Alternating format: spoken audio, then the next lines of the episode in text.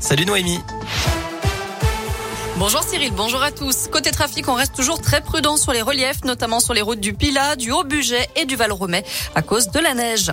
À la une, le passe vaccinal arrive au Sénat. Ce projet de loi vivement controversé doit être examiné à partir d'aujourd'hui en commission et arrivera dans l'hémicycle demain après des débats houleux à l'Assemblée nationale. De son côté, la majorité tente de rassurer ses opposants. On n'entend pas faire du passe vaccinal une mesure permanente, a affirmé Christophe Castaner, le président du groupe La République en marche à l'Assemblée nationale. Hier, le gouvernement a annoncé un plan de renforcement de la politique de test du Covid. Plusieurs centres de dépistage devraient ouvrir à proximité des centres de vaccination. Les pharmaciens pourront aussi créer leur propre centre de dépistage. Dans ce contexte, un nouveau centre de vaccination s'ouvre au Scarabée à. Il a été lancé ce matin à Riorges, pardon. Il sera désormais ouvert 7 jours sur 7, de 9h à 17h.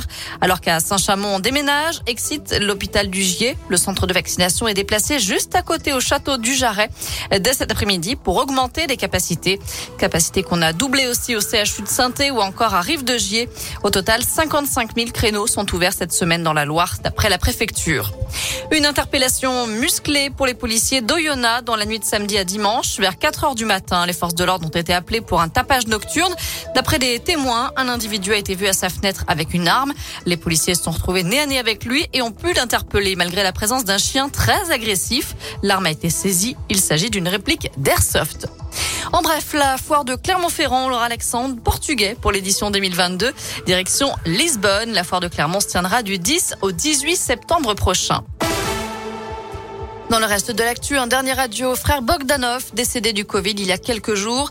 Un hommage sera rendu au célèbre jumeau cet après-midi à l'occasion d'une messe prévue à 15h en l'église de la Madeleine à Paris. Lui incarnait le père des jumelles Olsen dans la série La fête à la maison dans les années 80-90. L'acteur américain Bob Saget a été retrouvé mort dans sa chambre d'hôtel en Floride. Il avait 65 ans, il venait de donner un spectacle. Aucun signe d'un acte criminel ou de consommation de drogue n'a été retrouvé sur place. Allons passer au sport avec un mot de tennis. Et Gaël Monfils de retour dans le top 20 du classement ATP après avoir remporté hier le tournoi d'Adélaïde en Australie. Tournoi de préparation de l'Open d'Australie qui débutera dans la nuit de dimanche à lundi. Novak Djokovic, lui, n'est pas encore tiré d'affaire. Ce matin, un juge australien a ordonné la libération du numéro 1 mondial du centre de rétention où il était placé. Une première victoire pour Djoko qui souhaite entrer sur le territoire sans être vacciné. Mais le gouvernement a averti qu'il pouvait encore le faire expulser du pays. Voilà pour l'essentiel de l'actu de ce lundi. Côté météo cet après-midi, pas de grand changement. Encore une alternance de nuages et de belles éclaircies dans la région.